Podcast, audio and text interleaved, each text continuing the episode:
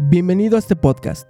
Aquí abordaremos los temas de manera sencilla y práctica, porque no necesitas ser abogado para entender el derecho. Esta es tu experiencia legal en línea.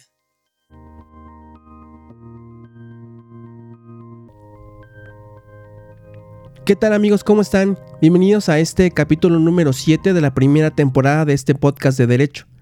El día de hoy abordaremos el tema de la violencia familiar y déjenme comentarles que la violencia familiar es el tema que origina la mayoría de los conflictos que se ventilan en los juzgados familiares. Y vamos a ver por qué. Nuestra legislación en el Código Civil nos establece lo que es la violencia familiar. Lo voy a leer textual para que podamos tener un, panorama pues bastante general porque no vamos a desmembrar el artículo pero nos dice que la violencia familiar es todo acto o omisión intencional dirigido a dominar, a someter, a controlar o agredir física, verbal, psicoemocional o sexualmente a cualquier integrante de la familia dentro o fuera del domicilio familiar y que tiene por efecto causar daño. También el mismo artículo nos establece que existen cuatro tipos de violencia familiar.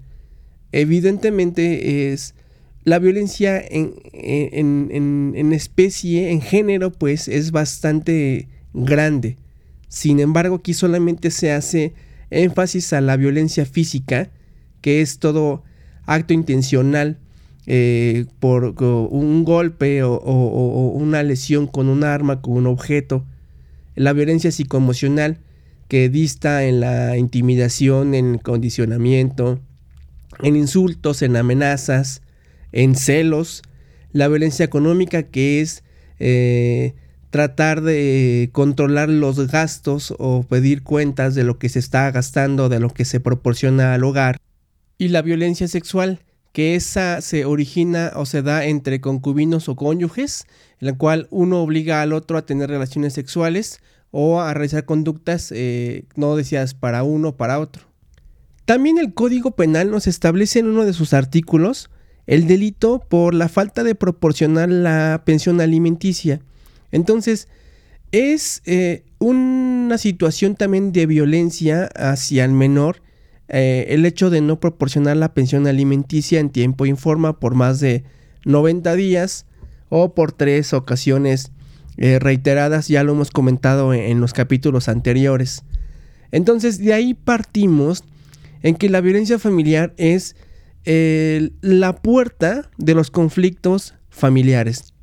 Evidentemente debemos de tener bien en cuenta que la violencia familiar se demanda o se acusa ante el juez de lo familiar. Sin embargo, también hay una fiscalía especializada en violencia familiar en donde la, finalidad es totalmente opuesta, por si lo queremos ver así. Dentro del juzgado familiar vamos a hacer una merma en cuanto a la persona que ejerce violencia en la familia y le vamos a suspender o le vamos a quitar ciertos derechos. Y en, el, en materia penal lo que va a suceder es de que va a poder tener una pena privativa de la libertad la persona que ocasionó la violencia o que, la, o que ocasiona la violencia. Podemos poner muchos ejemplos eh, en los cuales se podrá ilustrar la forma en la que la violencia familiar la tenemos presente en los juicios, pero vamos, vamos solamente a tratar algunos puntos.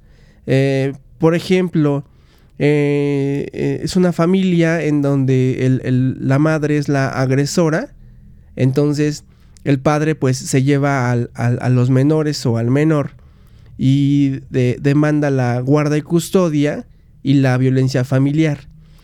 ¿Qué va a suceder? ¿Por qué en este caso se, va a demandar tanto la guarda y custodia como y, se va a acusar la violencia familiar? ¿O cuál es la ventaja de que se consideren ambas? La ventaja es importante o, o se va a priorizar más que nada en las medidas provisionales y en los derechos que tiene la persona que es la agresora. Por ejemplo, en este caso, la persona que no tiene la guarda y custodia, lo que va a hacer seguramente va a reconvenir que es una contrademanda, eh, visitas y convivencias con él o con los menores. Pero al momento en el que el, progenitor custodio eh, le avisa al, al, juzgado que existe violencia, entonces el juzgado va a prohibir que existan visitas y convivencias en tanto el procedimiento pues avance o se compruebe prácticamente lo contrario posteriormente en la primera audiencia, a la escucha del menor o en la sentencia. Otro ejemplo sería el que les voy a ilustrar con una situación que acaba de suceder hace un par de semanas. En un se llevó hace tiempo un juicio de alimentos y de guarda y custodia donde la madre se queda con el menor. Eh, es, la madre custodia, la progenitora custodia. Y me, marca para decirme que se va a cambiar de domicilio. Eh, se va a cambiar de, ciudad. Entonces, ¿qué, qué hacía en, en, ese caso? ¿no? Que ella sabía que tenía que avisar al juzgado y que tenía que avisarle al padre del menor que se iba a cambiar pero pues este no sabía de qué forma hacerlo. Entonces se le dio la asesoría y conforme se fueron avanzando los días, ella le había avisado ya al, progenitor no custodio que se iba a cambiar de domicilio junto con el menor y el, el padre del menor pues le empezó a amenazar, a mandar mensajes de que pues que no lo hiciera, que iba a, tener muchos problemas si lo hacía, eh, eh, una serie de, cosas que realmente venían o son sin fundamento. En esa, en, esa parte también está la violencia porque viene a intimidarnos, viene a causarnos una merma emocional respecto a la toma de decisiones. Que el siguiente capítulo vamos a tratar acerca de la guardia y custodia y vamos a afinar ciertos puntos que afuera hay muchas dudas y que generalmente pues se malinforma a la gente de los las obligaciones y derechos que tienen al ser padres custodios. Otro de los ejemplos más comunes que vemos inmersos en las demandas eh, familiares es la celotipia, los celos eh, que se generan como pareja. Eh, y la celotipia está catalogada como un padecimiento mental, como un trastorno de la personalidad, la cual pues puede ser tratada de forma psicológica. Eh, puede ser tratada y realmente ha habido personas que han podido salir de este padecimiento. Pero los celos prácticamente van desde el hecho de revisar eh, los celulares, el correo electrónico, con quién llamas, con quién te mensajeas. Toda esa parte, lejos de que es una violación a tu intimidad personal, a tus cosas personales, pues también como se generan por un integrante de la familia, es violencia familiar. Una vez que tenemos ya reunidos los ejemplos que expusimos acerca de la violencia familiar, que solamente lo, enfatizamos para ilustrar un poco qué es la violencia, porque a final de cuentas creo que todos eh, sabemos eh, desde el momento en el que existe violencia, los primeros rasgos que lo ocasionan, los primeros momentos en los que surge dentro de una relación, dentro de una familia.